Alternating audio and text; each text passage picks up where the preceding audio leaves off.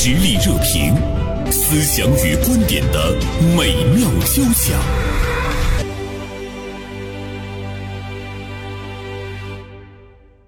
前段时间经常看见这样一条短视频：年末时找到年初写下的目标，用笔将买一个宝马改成了买一个马甲，存款十万元划去了后面的万字。换一个新手机，后面加一个壳字，换了个手机壳。减肥十斤改写成了增重十斤，然后一项项打勾，无奈的完成了目标。元晨，中午好。嗯，主持人好。嗯，这段文字有种对号入座的感觉。呃，同时呢，我也请来了我们的老朋友，呃，辽宁天吉方律师事务所的主任律师肖平做客我们的直播间。袁晨。真的是那种想换手机变成了换手机壳吗？肯定有一部分是是这样。今年的目标呢？嗯，心里肯定会多多少少有一些就不不同方面的这样的一些一些愿望吧。但是我觉得把手机换成手机壳，有的时候跟我们自己好像没有太大的关系啊。就是他不让你去挣能买手机的钱，你就只能换成手机壳。肖律师，我看你在这个沉思哈，你你今年的目标是什么？减肥十斤。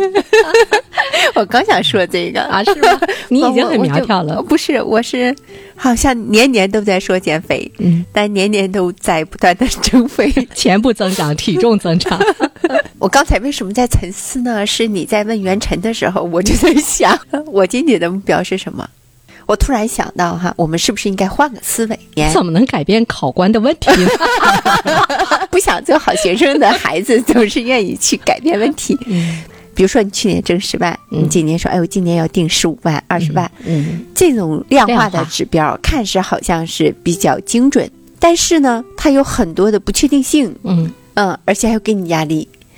嗯，所以你不如就把如何才能够达到这样目标的一些行为给固定下来。嗯啊，比如说心态，对，比如说要减肥吧，这个事情，我不要说我要瘦十斤，比如说我要说。我每天早晨几点起来？每天啊怎么吃饭？嗯，然后我每天怎么运动？嗯，如果你把它量化到你的做这件事情必须付出的行动上的话，嗯，我觉得可能更会有利于你接近这个目标。嗯啊，而且还没有那么多心理压力啊。我只要做到了我这个事情，我今天又觉得，哎，我其实是一直在努努力嘛。嗯，对吧？你要把这个关注点放在我要如何做，而不是我要得到什么。呃，思考问题的思维。我们去改变它，不断的去接近你曾经想达到的那个目标哈，但是往往这个好像是最难改变的。就我来说，我问你们两个人这个问题的时候，其实我也没有答案，很少给自己定具体的人生目标。但是呢，嗯，会在心里对自己说，希望我是快乐的，我是健康的，如意的。它是一个非常好的愿望，但是它又不能把它定为一个目标。是吧？我们一定要有目标，还是一定要有愿望？愿晨，好虚无的问题，我都没答。我觉得二者皆应该有。愿望可能是一个更美好的期许，在这份期许之下吧，呃，你落实到具体的事儿来说，它可能会让你有更更美丽的心情，更充足的动力来呃推进呃你具体的一些目标的实现。说到目标呢，可能就是呃。通过一些外部的力量吧，给自己强加一个，呃，让自己现状有所改变的这样的一个方式。呃，袁成还是想要有压力，就觉得外在的这个压力可以内化成你的动力。嗯，有一部分这样的原因吧。嗯，因为咱说到这个保持改变方能不断收获，所谓的改变其实更多的是与现在的这种惯性，甚至说是一种惰性。来相对比的这样的一种方式，要逃出现在呃习惯的这种舒适圈，然后有对自己有一个新的挑战，才能让你离自己设定的目标更接近一些。每天你都在朝着好的那个方向努力，可能这个破天的这个富贵在年底的时候会砸到你头上，是吗，小律师？不要去想破天的富贵，这个也是焦虑。目标不要定的太高。嗯，我在高中的时候，高三。班主任跟我们开会啊，每次到中考和期末考试之前，都要让我们定一个目标。嗯，他当时要说，他当时说这个目标不要定的太高，那以什么为标准呢？要以你跳起来能够到的一个桃子为标准。我觉得这个就是要高于你现在的一个状态，又是你力所能及的，去定一个目标。这个我觉得很有道理。但我想跟大家分享个有意思的插曲，我们班每个同学都站起来说嗯多少多少多少。当时我记得我们班是快六十个人了，有一个女生，她现在竟然当老师了，她就特别有意思，而且她敢说话。她站起来的时候，她又说：“老师，大家都说考前三十名，那谁考后三十名？” 哎，他这个问题很有哲理，并列。我当时乐的都不行了。现在他当老师了，我不知道他他的学生会不会这样问？他是不是依然这么想？我特别想知道一个答案，他考他考到前三十还是后三十？他肯定是后三十的人。其实我们人生要要有一个自嘲，要有一个安慰。比如说你不可能达到的目标，你要找一个理由。他不想撒谎，你知道吗？他很真实，哎，我我觉得这个品质真的是这挺难得的。很宝贵啊。勇于面对，直面这种我能力涉及不到的这样的一个高度。都不收尾，谁来收尾？那你说都这样的话，我们我们的社会怎么样能够前进呢？谁去推动它前进呢？是不是还要有上进心我年轻的时候还依然崇尚鲜衣怒马哈，啊？还是喜欢那种为梦想啊去追啊去拼呐、是这样的一个状态。可能年轻的时候就有那种张力，但是到了嗯这个四五十岁这个年龄段的时候，就思考的更多一些，就是你怎么进去定义社会的进步，是不是一定要那么快节奏？你要效率提高是一种进步，还是你一个人内心深处的那种平静、从容、幸福的感觉才是最重要的？嗯，原神怎么想？我觉得这种想法可可能是随着这种年龄的增长会有所变化。嗯呃反正我是老了，就是可能肖律师说这种方式，呃，更适合自己以一种比较美好的心态来面对生活，就是会给自己更多的空间，为自己生活提供更多的就是无限的可能。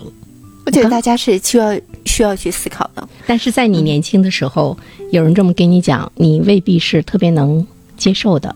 我接受不了，对，但是在今天，你跟同龄人去说，可能大家会是认同的。嗯所以呢，如果我们总是这样想的话，我就在想，哟那我们这个节目是办给老年人听的，还是办给年轻人？我就觉得年轻人吧，他愿意去拼，愿意去不顾一切，也是一个很正常的一个状态。就是你会感觉，你怎么样把你的人生经验、你的体会去跟他说，可能嗯都拽不回来。他们就是要经历头破血流，就是要经历焦虑，就是要经历对自己的那个压迫。他们就是那样的愤慨向上奔跑，这个是不是年轻的特征呢？正是因为年轻的时候，才可能身上有更多这样的激激激情和冲劲儿，才会愿意做这样的选择。但相反，就是现在可能也会有很多人，就是很年轻的时候，但是他选择了躺平。我觉得反倒是不利于这种人生的成长。我觉得正常来说，年轻还是应该有这种冲劲儿的。我觉得这话题被我带的有点沉重啊。不，我呃，你我并不是说你那个提出的这个是对的。其实走过来的时候，你回首看人生，你会觉得平和的心态、稳定的情绪，其实对人生来讲挺重要的。它不会阻碍你的成功，但是这些可能年轻人他没有经历，他体会不到。比如说那种平和的心态，我们经常会说的是，我就跟我自己比，我不去跟我旁边那么优秀的袁晨比，我也不去跟 比我稍微远一点更优秀的肖平比，那样我就活不了了。但是年轻人他一直是处在那种竞争、拼搏，拼搏，对对对，进取那种状态里，进取对。嗯。这种状态，如果你把握不好的话，你有可能没成，完了把自己给毁掉了。对。，嗯，但这个一定是伴随着人生的阅历，包括年龄的增长，才会有这样的感悟的。我我刚才说，哎，要从容的这个心态，并不是要否定年轻人去锐意进取，嗯去拼搏，嗯嗯，去体验，因为人生过程就是一个体验嘛。怎么样会有一个良好的心态去拼搏？这个呢，嗯是我们呃可以和年轻人来进行这个交流的哈。呃，比如说回顾我们自己的一生，并不是说每一个在年轻的时候努力拼搏的人，到你中老年之后，你都会有收获。像刚才二位都提到了一个坚持，就怎么样能坚持你想做的，怎么样坚持你努力的那个方向，这个里面真的是要有一份心境的那个修行。心境的养成，才能够让你有那个坚持的力量。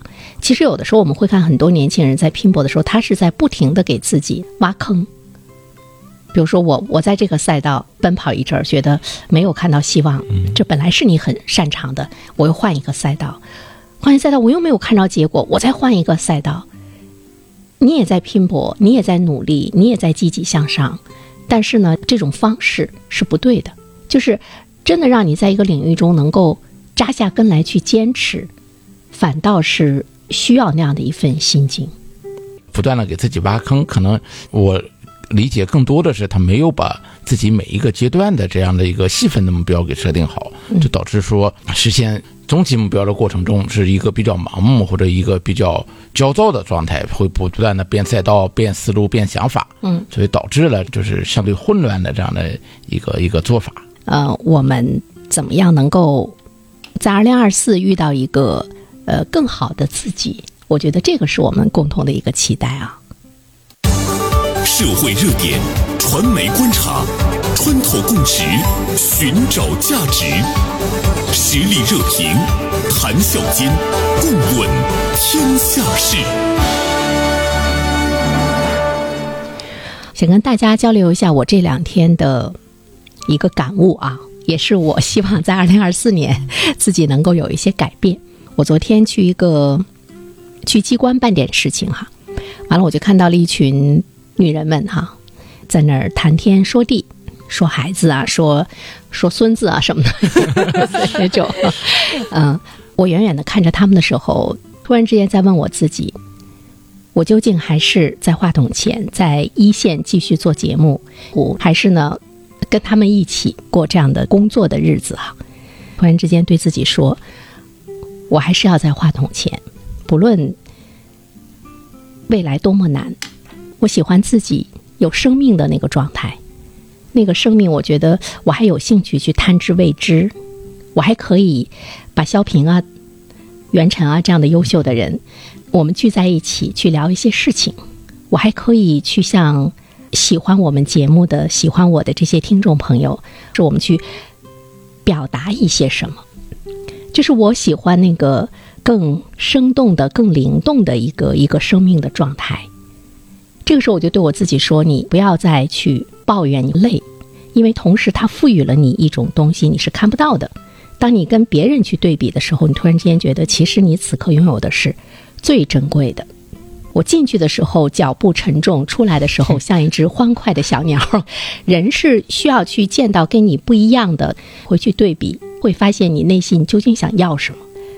实际上也是在一种改变。嗯，可能我们常说的改变，不只是这种工作习惯啊、生活方式的改变，心境上的改变也是支撑我们就是不断调整方向的一个很重要的一点。在新的一年，我感觉到你也是在。不停的是调整这样的心态，就是。其实我调整的目的呢，我就是觉得我怎么样让我自己更轻松、更更开心，这个是我想去调整的一个方向。但是它不能够违背你内心的那个声音。嗯，是的，我恰恰从你这段话当中读出来是不变。我们在做事情的时候，有时候会偏离一些轨道。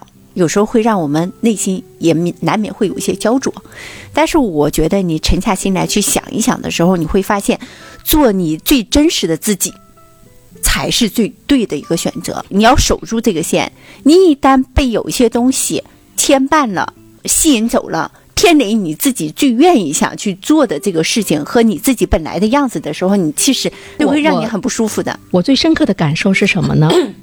我就觉得。人的一生，哈，真的是在不断的寻找你自己。怎么样是找到你自己？就是你知道你自己真正的那个开心和快乐是什么？你知道你自己内心真正想做的事情是什么？